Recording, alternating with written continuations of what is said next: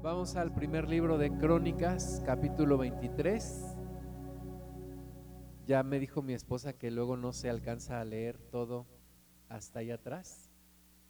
Entonces, si tienes tu Biblia, también puedes abrirla y leer allí para que me puedas seguir. Primera, primer, primer libro de Crónicas, capítulo 23, versículo 1, dice, siendo pues David ya viejo, y lleno de días, hizo a Salomón su hijo rey sobre Israel. Y juntando a todos los principales de Israel y a los sacerdotes y levitas, fueron contados los levitas de 30 años arriba. Y el número de ellos, por sus cabezas, contados uno por uno, 38 mil. De estos, 24 mil para dirigir la obra de la casa de Jehová y seis mil para gobernadores y jueces. Además, cuatro mil porteros y cuatro mil para alabar a Jehová. Dijo David con los instrumentos que he hecho para tributar alabanzas. Y los repartió David en grupos conforme a los hijos de Leví, Gersón, Coat y Merari.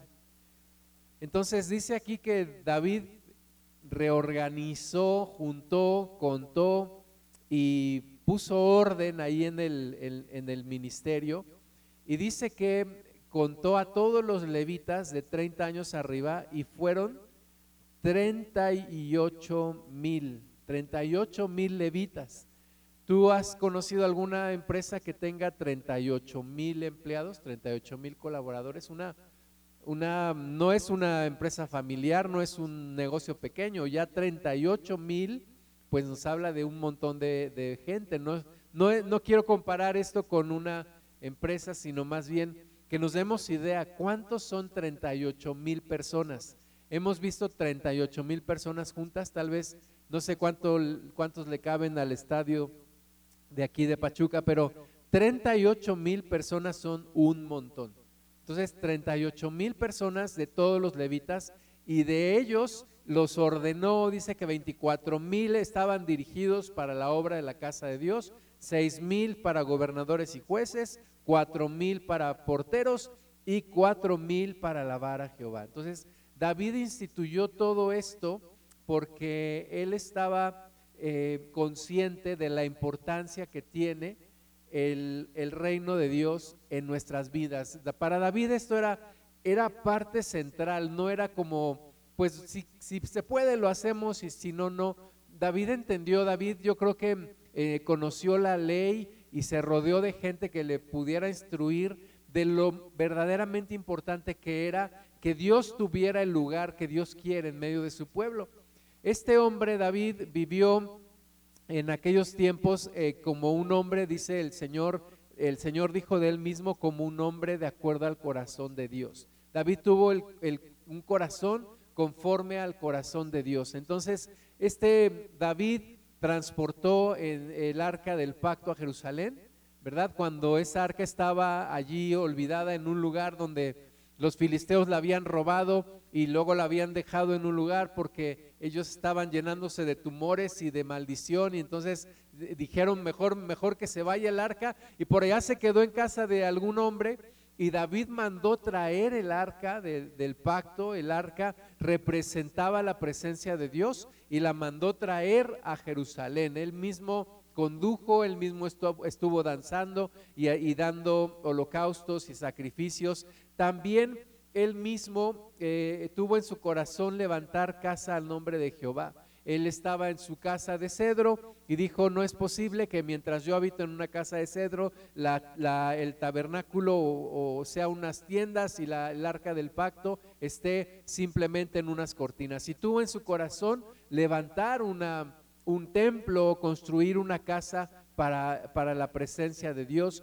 También como Dios le dijo, tú no lo vas a hacer porque tú has derramado mucha sangre y lo va a hacer tu hijo. Y entonces David no, no se desanimó y no se lavó las manos y dijo, bueno, pues total, yo ya no voy a hacer nada, no, sino que él empezó a preparar, reunió material, reunió oro, plata, madera, ah, este, hierro, hizo un montón de, de cosas para acumular material para que Salomón edificara el templo.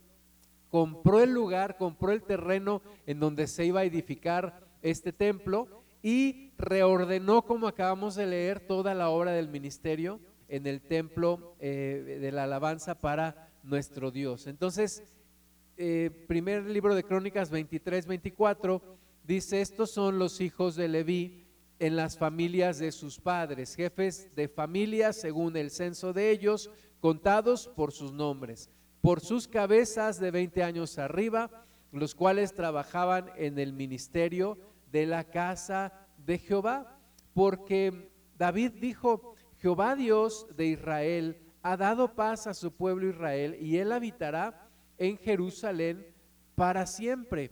También eh, los levitas no tendrán que llevar más el tabernáculo y todos los utensilios para su ministerio. Así que, conforme a las postreras palabras de David, se hizo la cuenta de los hijos de Leví de 20 años arriba y estaban bajo las órdenes de los hijos de Aarón para ministrar en la casa de Jehová, en los atrios, en las cámaras y en la purificación de toda cosa santificada y en, y en la demás obra del ministerio de la casa de Dios. Entonces, de, recordemos, de entre las doce tribus de Israel, Dios dijo que la tribu de Leví iba a ser para servirle a él dijo que esa tribu exclusivamente se iban a dedicar a servirle a Dios. Entonces, esa tribu no heredó, no le dieron tierra. Cada tribu de las otras once tribus le daba unas ciudades para que ellos vivieran ahí, pero ellos estaban encargados de la obra del ministerio. Pero a lo largo del tiempo todo esto se fue perdiendo y algunos pues se fueron, algunos empezaron a, dedicarse a hacer otras cosas, pero David retoma esto, levanta un censo y les dice, ustedes van a hacer esto, ustedes van a estar encargados de ser porteros, otros van a estar encargados de mantener la casa de Dios o el tabernáculo, otros van a estar alabando a Dios. Entonces, eso, eso nos, nos muestra por qué David era un hombre conforme al corazón de Dios. Y eh, vemos aquí cómo fue poniendo a cada persona, a cada uno de los levitas en diferentes funciones. O sea, David sabía la importancia de reordenar todo esto y de que la obra de Dios no estuviera arruinada, desierta y que las personas realmente dedicaran su tiempo para la obra de Dios. Dice también, primer libro de Crónicas 23, 29, Asimismo, para los panes de la proposición, para la flor de harina, para el sacrificio, para las hojuelas sin levadura, para lo preparado en sartén, para lo tostado y para toda medida y cuenta. Y, y para asistir cada mañana, todos los días, a dar gracias y a tributar alabanzas a Jehová, y asimismo por la tarde. Fíjense cuál era la importancia de que los panes de la proposición estuvieran en su lugar, las ofrendas, la flor de harina, los sacrificios, todo eso David le dio la importancia. No, no quiere decir que descuidó todo lo demás, ¿verdad? Porque también salían a la guerra, conquistaban pueblos, se defendían de sus enemigos, pues levantaron obras, tantas cosas que tenía que hacer el rey, pero le dio la importancia a esto. Esto es sumamente importante. Versículo 31 dice, y para ofrecer todos los holocaustos a Jehová, los días de reposo, lunas nuevas y fiestas solemnes, según su número y de acuerdo con su rito, continuamente delante de Jehová, y para que tuviesen la guarda del tabernáculo de reunión y la guarda del santuario, bajo las órdenes de los hijos de Aarón, sus hermanos, en el ministerio de la casa de Jehová. Entonces David dijo, esto es importante, hemos trasladado el arca para acá, aquí está el tabernáculo, son una, es una, tienda, pero hay que darle la importancia, estaba el lugar santo, el lugar santísimo, estaba ahí todo como Moisés lo había, lo había determinado, y David decía, esto es importante, necesitamos que los sacerdotes se dediquen a la obra de Dios que no anden por otros lados, que no estén haciendo otras cosas, sino que realmente se dediquen a todo esto, que los panes de la proposición, que los sacrificios, todo lo que se necesita hacer, todo lo que Dios ordenó, necesitamos cumplirlo. Y entonces quiero hacer de nuevo énfasis en esto. La obra del ministerio es importante. Es importante, es sumamente importante. No es nada más, bueno, pues ahí sí tengo tiempo, mm, eh, si me dan ganas, si alguien lo quisiera hacer. La obra de Dios es importante, es indispensable. Tenemos que darle la importancia que tiene. Tan importante para David era como salir a la guerra o como preparar al ejército o como hacer obra pública. A ese nivel era la importancia y mucho más porque era para Dios todo lo que él reordenó. Entonces, la obra del ministerio es sumamente importante. La obra del ministerio tiene que ser atendida.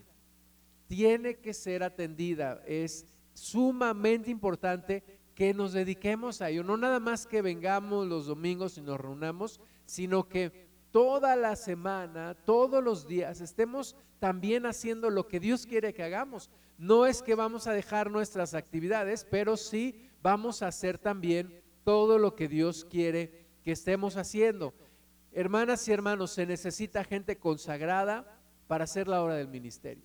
David no dijo, a ver cualquiera, ¿quién quiere? ¿Quién sabe hacer pan? Ah, pues vente, tú, tú haces los panes para la proposición. No, David dijo, a ver, quiero los levitas los levitas y entonces los mandó contar y entonces los llamó y los empezó a organizar y los, y los puso por grupo y les dijo, ustedes van a hacer esto, ustedes van a hacer esto otro y así. Entonces se necesita gente consagrada para hacer la obra del ministerio. David entendió a través de el dolor, porque la primera vez que intentó trasladar el arca del pacto, dice la palabra de Dios que murieron esos, esos hombres, uno de ellos intentó porque lo, habían puesto en un carrito y lo jalaban unos bueyes y como los bueyes tropezaron y el arca parecía que se caía, uno de ellos trató de, de detener el arca, en ese instante murió.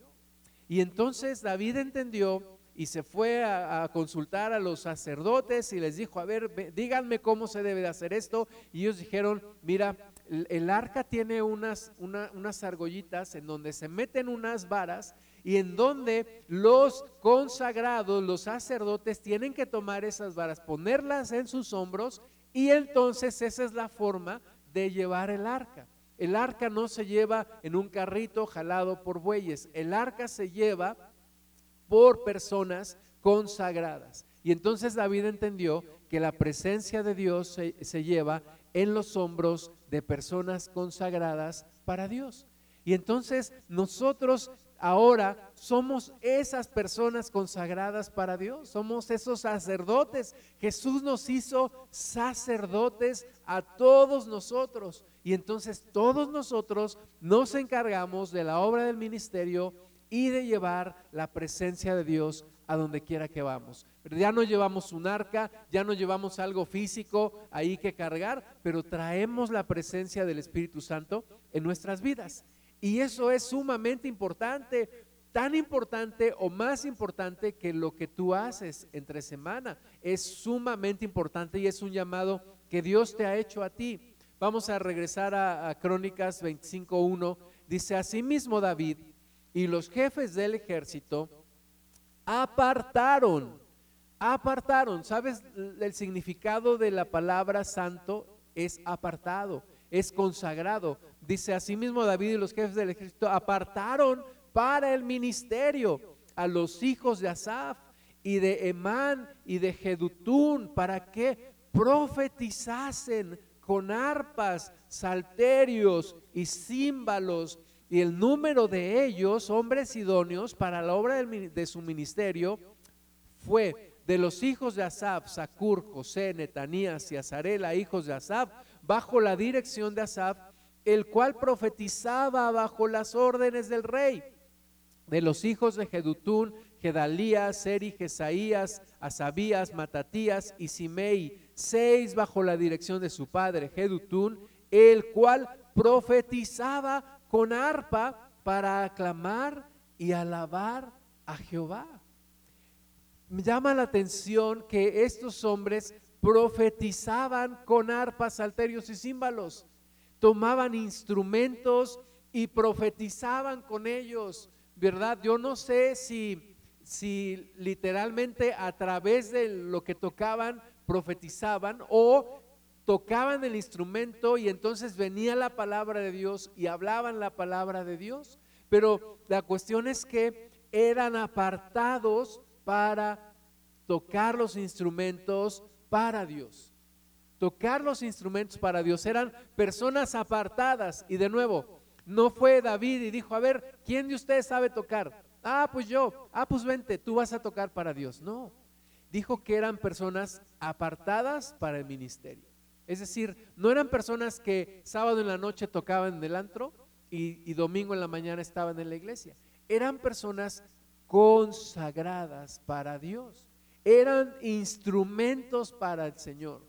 Eran consagrados, dedicados para alabar a Dios, para profetizar con los instrumentos. Versículo 4, de los hijos de Emán, Buquías, Matanías, Susiel, Sebuel, Jeremot, Ananías, Hanani, Eliata, Gidalti, Romantieser, Jovescasa, Maloti, Otir y Mahasiot. Y cuando aparecen estos nombres, de repente yo me los salto cuando leo la Biblia. Pero entiendo la importancia de que aparezcan estos nombres. ¿Sabes por qué? Porque Dios llama a personas comunes como tú y como yo. Personas que tienen un nombre, personas apartadas para el Señor. Y, Él dijo, a ver, Uziel, tú vas a servir y tú eres instrumento y tú eres consagrado. Sebuel también lo mismo. Jeremot también. Personas que Dios escogió a través de David, eran levitas y estaban allí para el Señor. Estaban para tocar para el Señor. Dice un, un pastor que un día llegó un hermano y le dijo, pastor, yo soy levita. Y le dijo el pastor, sí, tú eres levita, porque le evitas congregarte, le evitas venir a la oración, le evitas leer la palabra. No, de esos levitas no queremos ser nosotros, ¿verdad? Queremos ser sacerdotes apartados para Dios. Versículo 5, todos estos fueron hijos de Emán, vidente del rey en las cosas de Dios, para exaltar su poder. Y Dios dio a Emán 14 hijos y tres hijas. Y todos estos estaban bajo la dirección de su padre en la música, en la casa de Jehová, con címbalos, salterios y arpas para el ministerio del templo de Dios. Asaf, Jedutún y Emán estaban por disposición del rey. ¿Te imaginas estos, todos estos hijos, dice 14 hijos y tres hijas, estaban bajo la dirección de su padre para cantar, para tocar címbalos, salterios, arpas, para el ministerio de Dios. Dedicados solamente a eso. Para Dios es importante. Para Dios la alabanza es importante y para nosotros tiene que serlo también. Pero tenemos que ser personas consagradas para hacerlo. Personas dedicadas a alabar a Dios, a adorar al Señor.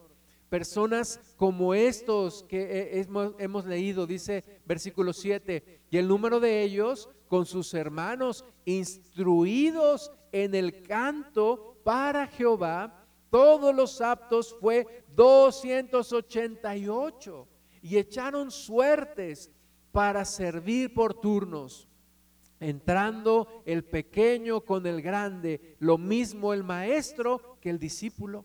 288 cantores instruidos para alabar a Dios, glorificaban al Señor estaban ordenados porque no estaban todos al mismo tiempo, pero entonces les decía cada cuando les iba a tocar estar alabando a Dios, glorificando su nombre con cantos, instruidos, se prepararon para hacerlo, se prepararon porque era lo mejor. Y entonces, mientras otros pueblos tal vez empezaron a organizar sus bandas y su música, el pueblo de Dios estaba enfocado en alabar a Dios, con buenos instrumentos, con buenos cantores, con personas instruidas, pero sobre todo con personas consagradas, que adoraban a Dios, bendecían su nombre.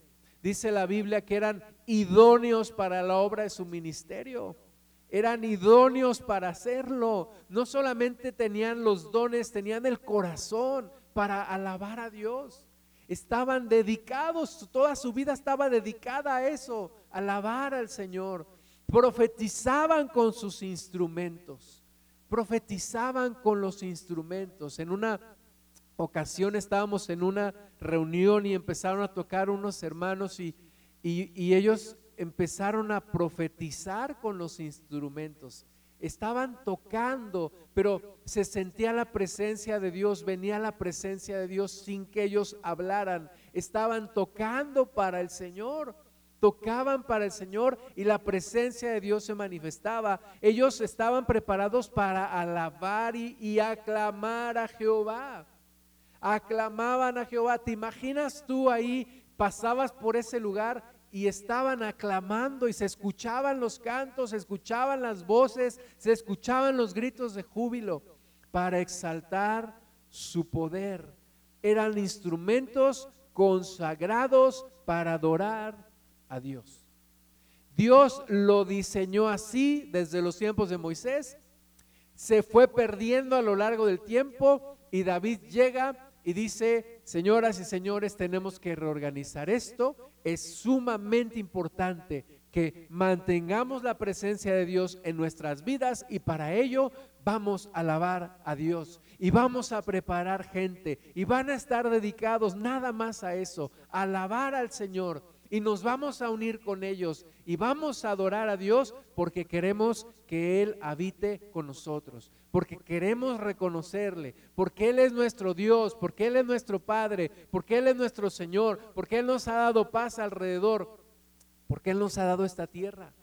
Y entonces David levantó todo esto y después también se fue perdiendo.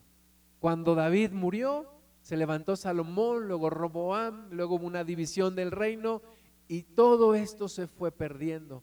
Y entonces el profeta Amós, en Amós 9:11, Dios, el Espíritu Santo, dice, en aquel día yo levantaré el tabernáculo caído de David y cerraré sus portillos y levantaré sus ruinas y lo edificaré como en el tiempo pasado. Dios añora los tiempos de la alabanza. Dios dice, yo voy a restaurar, no dijo el tabernáculo caído de Moisés, dijo el tabernáculo caído de David. Y el tabernáculo caído de David es un tabernáculo de alabanza y de adoración. Y Dios quiere restaurar la alabanza y la adoración de su pueblo. Dios dijo Jesús, Padre anda buscando verdaderos adoradores que le adoren en espíritu y en verdad. El Padre anda buscando tales adoradores, porque tales adoradores busca que le adoren.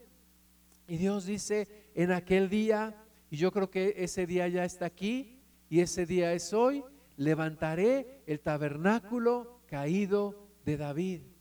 Y yo veo, yo leo en estas palabras levantaré gente que me alabe, levantaré cantores y levantaré personas que toquen instrumentos, pero sobre todo levantaré personas que con su corazón me adoren que con su corazón me alaben, que estén consagrados, que busquen mi presencia, que no haya cosa más importante para ellos que buscar mi presencia.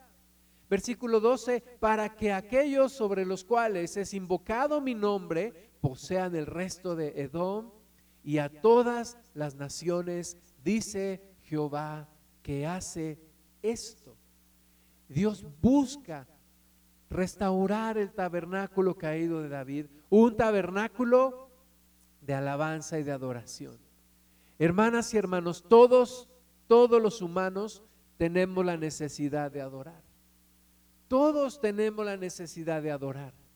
Es algo que Dios puso en nuestros corazones. Pero algunos adoran a su dinero, otros adoran a sus familias, otros adoran su carrera profesional, otros adoran ídolos hechos de yeso y de madera. otros adoran equipos de fútbol, otros adoran a grandes ídolos, artistas o grandes futbolistas o grandes deportistas. Pero todos tenemos la necesidad de adorar. Y alguien dijo que la persona termina pareciéndose a aquel a quien adora. Y nosotros hemos reconocido que el único digno de adorar es nuestro Dios. El único digno de recibir adoración es Dios. Nadie más merece la adoración, solamente nuestro Dios, nuestro Padre, nuestro Creador, porque Él nos hizo, porque Él sí es grande. Recuerdo las palabras de, de mi papá cuando yo era adolescente, me decía, ¿por qué idolatras un hombre que es igual que tú, de imperfecto? Tú puedes hacer lo mismo, puedes tocar la guitarra, puedes cantar, ¿por qué? ¿Por qué lo idolatras, verdad? Pero, pero cuando hablamos de Dios, ahí es, ahí sí es alguien completamente diferente. Alguien quien es digno de adorar. Todos tenemos la necesidad de adorar. Y tú y yo necesitamos adorar a nuestro Dios, adorar a nuestro Padre, adorar a Jesucristo llenarnos con el Espíritu Santo y adorarlo a Él. Salmo 150, versículo 1, dice, alabad a Dios en su santuario, alabadle en la magnificencia de su firmamento, alabadle por sus proezas, alabadle conforme a la muchedumbre de su grandeza, alabadle a son de bocina, alabadle con salterio y arpa alabadle con pandero y danza, alabadle con cuerdas y flautas, alabadle con címbalos resonantes, alabadle con címbalos de júbilo, todo lo que respira, alabe a Jehová, aleluya. Amén. Si tú no quieres alabar a Jehová, no respires. Pero si tú respiras, alaba a Jehová, alaba a Dios. Dios lo está ordenando. No dice aquí, alabad es una orden. No dice, si quieres, alaba.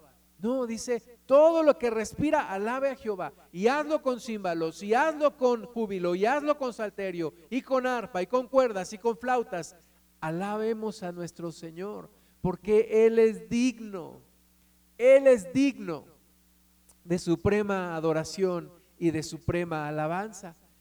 Jesús lo dijo en Juan 4, platicando con aquella mujer samaritana.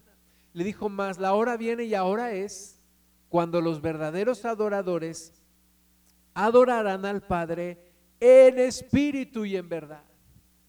En espíritu y en verdad.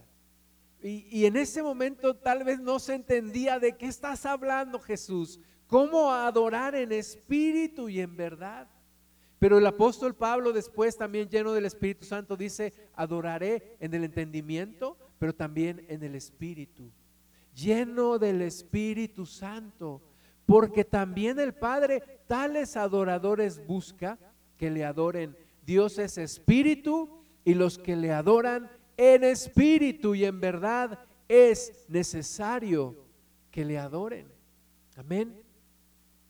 Yo he visto personas cantando cantando canciones del mundo y, no les da pena cantar las canciones de Juan Gabriel y de José José y de todos esos y, y cantan cosas que, que, traen amargura, ¿no? O sea, me dejaste y no sé qué, y, o sea, cantan cosas que yo digo, yo lo cantaría eso, pero, pero lo cantan y nosotros que, muchas veces nos da pena cantarle a Dios, porque decimos es que me da pena, pero es necesario, dice, los que le adoran en espíritu y en verdad es necesario que adoren. En una ocasión escuché decir a Marcos Witt que, que los cristianos nos critican porque siempre nos la pasamos cantando. Y él dijo, y es que una persona enamorada es una persona que siempre está cantando. Y nosotros estamos enamorados de Dios. Y por eso nos la pasamos cantando y le cantamos a Dios y le cantamos a Dios y le cantamos a Dios y no nos da pena y buscamos adorarle en espíritu y en verdad. Porque tales, tales adoradores busca el Señor. Necesitamos tú y yo ser de esos verdaderos adoradores y que en la lista de personas ahí que leímos en crónicas, ahí se agreguen nuestros nombres. También nosotros, Padre, queremos adorarte, también nosotros queremos adorar tu santo nombre y a lo mejor no canto igual que ellos o no sé tocar como ellos, pero quiero adorarte, quiero bendecirte. Amén. Toma tu mano derecha, levántala un poquito y ahora ponla aquí en tu, en tu, en tu garganta y y sientes, si puedes hablar, puedes hablar, di algo, hola, adiós, amén. Sientes, sientes el sonido vibrando en tu, en tu, en tu cuerpo, porque tus cuerdas vocales o vocales, no sé cómo se dice, pero son el instrumento que Dios te dio para adorarle, para alabarle para bendecir su nombre. Esta voz, esta garganta, esta, esta boca, esta lengua, dice todo lo que respira alabe a Jehová. Yo respiro y, y tengo el aliento de vida que Dios sopló en mí y Dios volvió a soplar un aliento de vida en su Espíritu Santo en mí y ahora puedo alabar su nombre, glorificar su nombre bendecir su nombre a donde quiera que vaya. Puedo darle la gloria a nuestro Dios. Amén. Salmo 101. Cantad alegres a Dios, habitantes de toda la tierra. Servid a Jehová con alegría. Venid ante su presencia con regocijo. Reconoced que Jehová es Dios. Él nos hizo y no nosotros a nosotros mismos, pueblos suyos somos y ovejas de su prado. Cantad alegres a Dios, cantémosle al Señor, regocijémonos. Yo creo que a veces desperdiciamos la oportunidad de alabar a Dios y de bendecir su nombre, pero hay que aprovecharlo, hay que cantar alegres al Señor, cantar alegres a Dios, cantar a, nuestro Dios, cantar a nuestro Señor bendecir su nombre. Estos hermanos que tocaban con Luis Miguel, que después salieron de y, lo dejaron y en una ocasión uno de ellos compartía y decía que había escuchado quién sabe cuántos minutos que le estaban aplaudiendo a Luis Miguel le estaban aplaudiendo, habían cantado sus canciones, le estaban aplaudiendo y eran varios minutos que lo aclamaban, le aplaudían. Y él decía, ¿y qué, le, qué les pudo dar a cambio Luis Miguel? Solamente sus dientes. Eso fue lo único que les pudo dar a cambio. Y nosotros nos da pena alabar a Dios y aplaudirle y gritarle, cuando que Dios nos da todo, nos da la vida, nos da las oportunidades, nos da la salud, nos da el alimento, tiene misericordia de nosotros, tenemos que hacer memoria de todo lo que Dios nos da para alabarle, como dice aquí, cantad alegres a Dios, habitantes de toda la tierra. Salmo 22.3, pero tú eres santo tú que habitas entre las alabanzas de Israel. Amén. Y de aquí muchos cristianos hemos dicho, Dios habita en medio de las alabanzas de su pueblo. Y lo hemos cantado, tú habitas en medio de las alabanzas de tu pueblo. Y entonces, ¿tú quieres la presencia de Dios en tu vida? Amén. ¿Sí? Entonces alaba a Dios, porque dice que Él habita entre las alabanzas de Israel. Y entonces, si Dios habita en medio de la alabanza, la presencia de Dios lo cambia todo, y entonces no hay nada imposible para Dios, y entonces yo lo que quiero es la presencia de Dios. Y si quiero la presencia de Dios, le voy a alabar. Voy a bendecir su nombre. si quiero la presencia de Dios, necesito alabar a mi Dios. Vamos a ver cuando en una ocasión, cuando esto ocurrió, cuando Salomón eh, dedica el templo, finalmente Salomón en, en, en siete años, cuatro años después de que empezó su reino y empezó a edificar todo lo que ya David había diseñado y con todo lo que le había acumulado para hacerlo, finalmente llegó el día en que dedicó el templo para Dios. Y dice segundo de Crónicas 5:11, y cuando los sacerdotes salieron del santuario, porque todos los sacerdotes que se hallaron habían sido santificados y no guardaban sus turnos. Y los levitas cantores, todos los de Asaf, los de Emán y los de Jedutún, juntamente con sus hijos y sus hermanos, vestidos de lino fino, estaban con címbalos y salterios y arpas al oriente del altar y con ellos 120 sacerdotes que tocaban trompetas.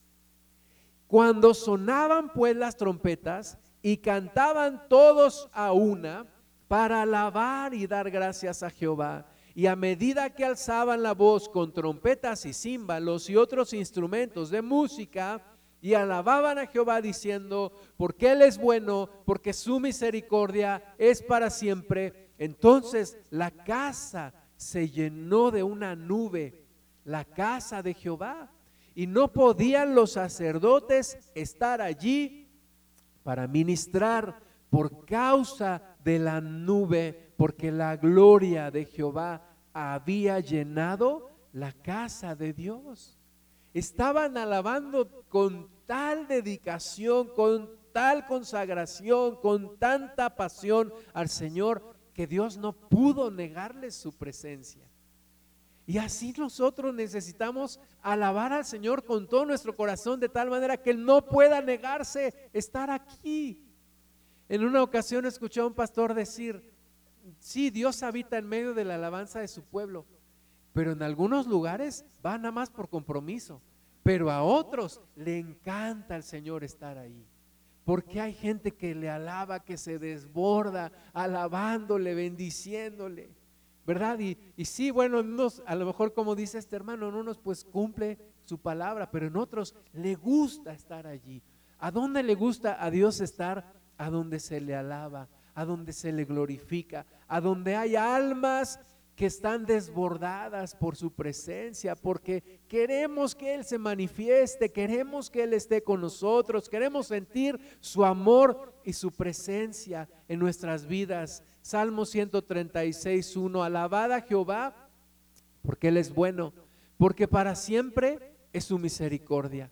Alabad al Dios de los dioses, porque para siempre es su misericordia. Alabad al Señor de los señores, porque para siempre es su misericordia, al único que hace grandes maravillas, porque para siempre es su misericordia, al que hizo los cielos con entendimiento, porque para siempre es su misericordia, al que extendió la tierra sobre las aguas, porque para siempre es su misericordia, al que hizo las grandes lumbreras, porque para siempre es su misericordia el sol para que señorease el día, porque para siempre es su misericordia, la luna y las estrellas que señoreasen en la noche, porque para siempre es su misericordia.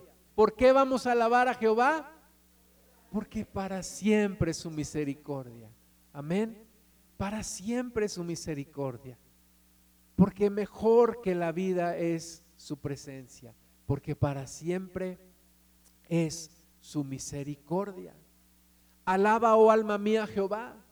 Alabaré a Jehová en mi vida. Cantaré salmos a mi Dios mientras viva. Mientras mis pulmones tengan aire, como dice el Salmo, todo lo que respira, alabe a Jehová. Mientras haya mi corazón que bombe la sangre en mis venas, alabaré a Jehová mientras viva. Y cuando muera, pues la alabaré más por todo el resto de la eternidad. Amén. Para eso estamos Para eso vivimos. Apocalipsis 7 del 9 al 12 nos dice que allá habrá personas de toda lengua, tribu y nación y clamaban a gran voz, la salvación pertenece a nuestro Dios que está sentado en el trono y al Cordero. Y aún los ángeles se postraron y adoraron diciendo amén, la bendición y la gloria y la sabiduría y la acción de gracias y la honra y el poder y la fortaleza sean a nuestro Dios por los siglos de los siglos. Amén. Ahí estaremos. Allí estaremos, ahí queremos estar con el favor de Dios. Lucas 7:36. Uno de los fariseos rogó a Jesús que comiese con él y habiendo entrado en casa del fariseo, se sentó a la mesa. Entonces una mujer de la ciudad que era pecadora, al saber que Jesús estaba a la mesa en casa del fariseo, trajo un frasco de alabastro con perfume y estando detrás de él a sus pies llorando, comenzó a regar con lágrimas sus pies y los enjugaba con sus cabellos y besaba sus pies y los ungía con el perfume. Esta mujer llegó a la casa de Simón el fariseo. Jesús estaba ahí a la mesa, pero las mesas no es como son ahora. Las mesas eran casi a ras de piso. Y entonces la gente para sentarse a la mesa se medio recostaba y echaba sus pies hacia atrás. Entonces la mujer no llegó de frente al Señor Jesús, la mujer no es como ahorita estás tú sentado y, llega una persona y te empieza a, a derramar el perfume en los pies. No, Jesús estaba medio recostado, sus pies hacia atrás. La mujer llega por detrás y empieza a derramar un perfume carísimo, carísimo. ¿Qué te digo Paco Rabane o Carolina Herrera? No, era un perfume carísimo. Se necesitaban meses, tal vez años de trabajo para poder adquirir uno de estos frascos con este perfume valiosísimo. Y la mujer llega, imagínate la escena, Jesús está ahí medio recostado, Simón el, fariseo estaba ahí eh, con él y tal vez había otros más ahí en, en el lugar. Y Jesús estaba ahí, sus pies hacia atrás, la mujer llega rompe el frasco o abre el frasco, yo no sé cómo, y empieza a ungir los pies de Jesús. Y empieza a llorar. Esto no fue una actuación, esto no fue planeado, esto no, no es una actuación. La mujer empieza a llorar. Empieza a llorar y, y las mujeres en ese entonces, todas las mujeres tenían su cabello largo. La mujer con su cabello empieza a secar las lágrimas que estaban cayendo y sigue adorando a Jesús con sus manos ungiendo el perfume en ese lugar. Cuando vio esto el fariseo que le había convidado, dijo para sí, este, si fuera profeta, conocería quién y qué clase de mujer es la que le toca, que es pecadora. Entonces respondió Jesús y le dijo, Simón, una cosa tengo que decirte. Y él le dijo, di maestro, un acreedor tenía dos deudores, el uno le debía 500 denarios y el otro 50. Y no teniendo ellos con qué pagar, perdonó a ambos. Di pues cuál de ellos le amará más.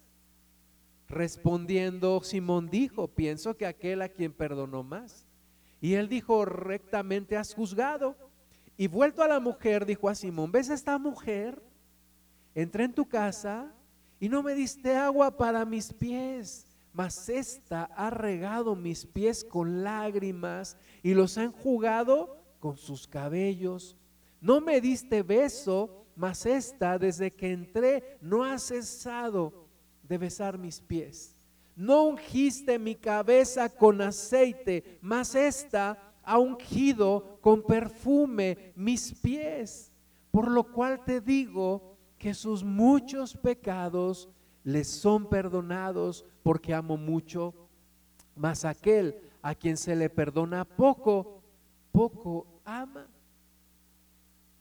Y muchas veces somos como Simón el fariseo. Llega Jesús. Ah, sí, ¿qué huele Jesús? Hola. Yo aquí nomás. Aquí te veo. Aquí, pues dicen que tú habitas en medio de la alabanza de tu pues a ver si, quiero ver, quiero ver si sí. Y aquí estoy, ni me sé los cantos, mm, estoy pensando en otras cosas.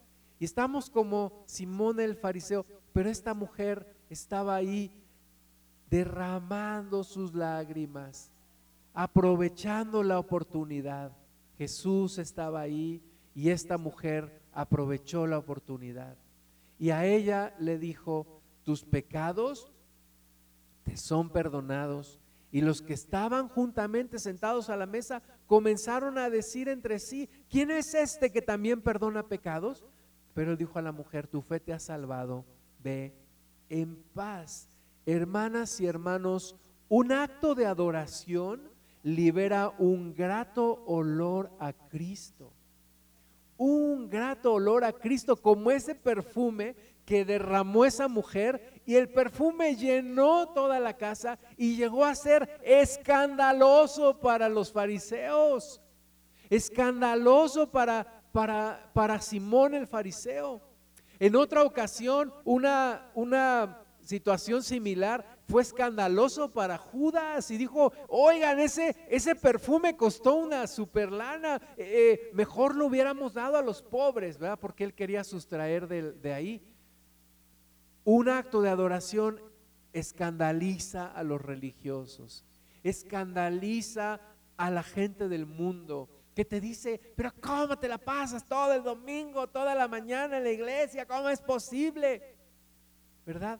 Pero el acto de adoración despierta el corazón de Dios y, su presencia es atraída hacia donde está ese adorador.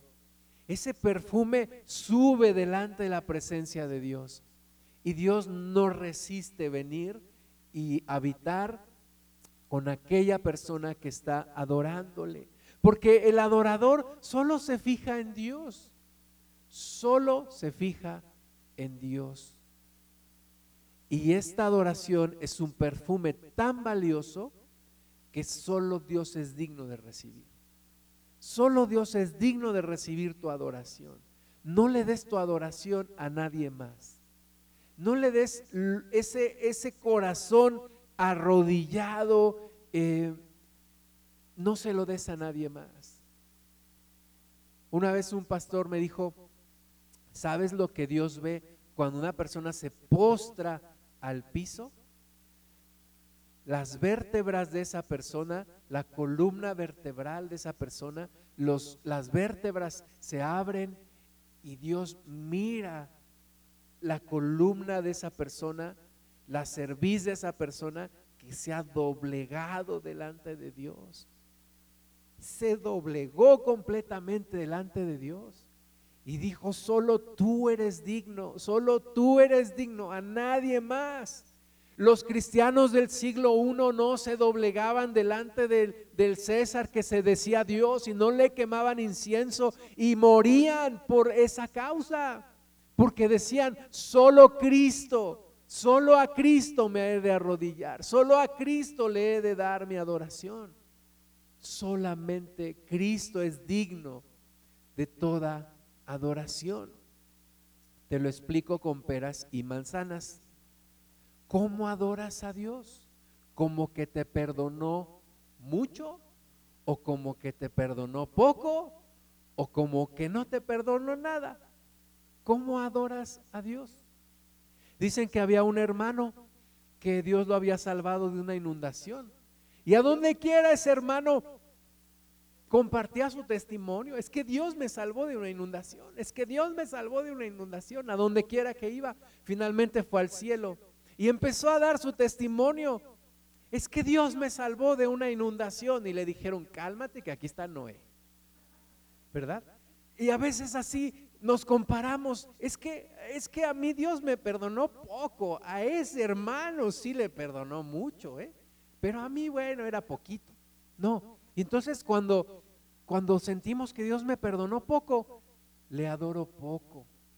Pero cuando entiendo todo lo que Dios me perdonó, le adoro mucho. Como esa mujer pecadora que vino a los pies de Jesús y derramó ese precioso perfume. Lucas 19, 37. Cuando llegaban ya cerca de la bajada del monte de los olivos, toda la multitud de los discípulos, gozándose, comenzó a alabar a Dios a grandes voces por todas las maravillas que habían visto, diciendo, bendito el Rey que viene en el nombre del Señor, paz en el cielo y gloria en las alturas. Otros, otros pasajes paralelos a este dice que decían, Osana, Osana, Osana al hijo de David. Y gritaban con, con, dice aquí que daban grandes voces. Entonces, algunos de los fariseos de entre la multitud le dijeron, maestro, reprende a tus discípulos. La alabanza molesta a los religiosos. La alabanza molesta a los demonios. Y le dijeron, reprende los que ya se callen. Y él respondiendo les dijo, os digo que si estos callaran, las piedras clamarían. ¿Quieres que hoy clamen las piedras? Dices, a ver, ay, a ver, quiero ver. No, vamos a ponernos de pie. Vamos a alabar a nuestro Señor, vamos a adorar su precioso nombre.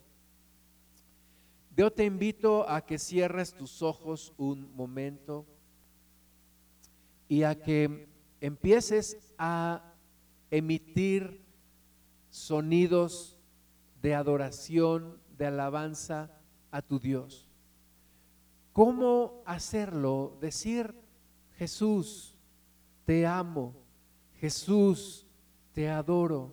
Jesús, eres todo para mí.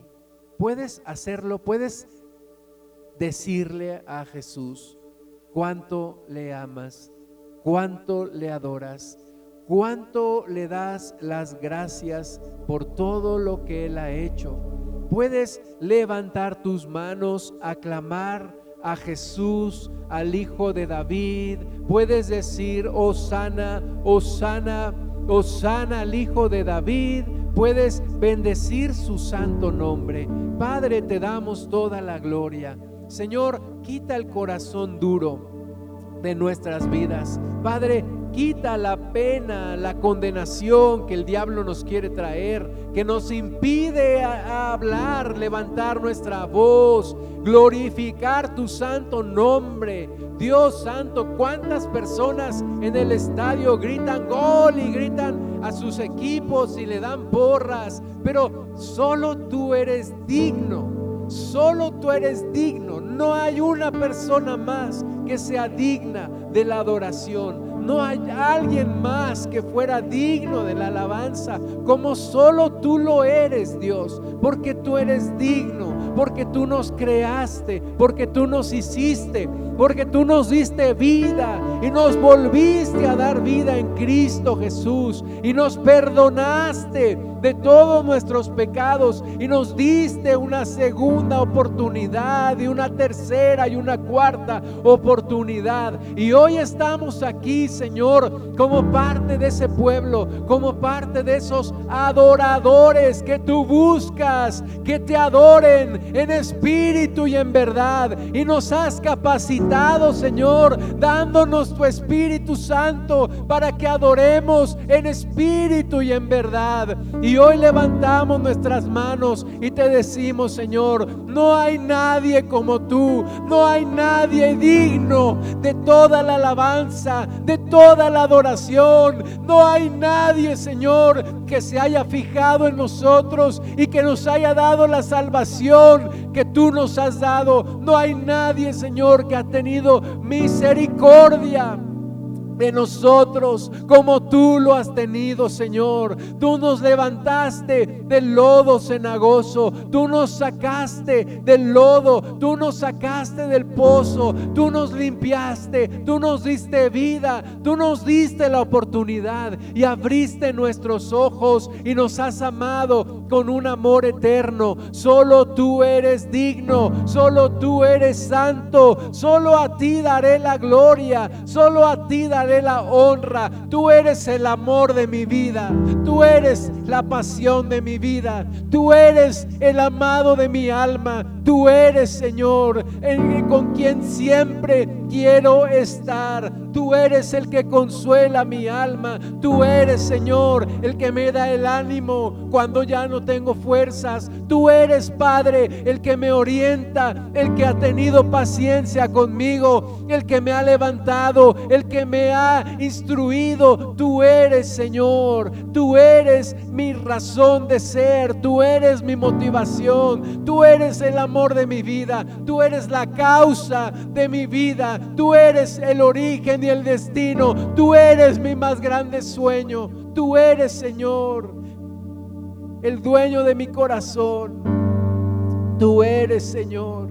Tú eres mi Dios. Tú eres mi Padre, tú eres mi amado, tú eres el principio y eres el fin. A ti te amo, Señor, a ti te amo, Cristo, Cristo.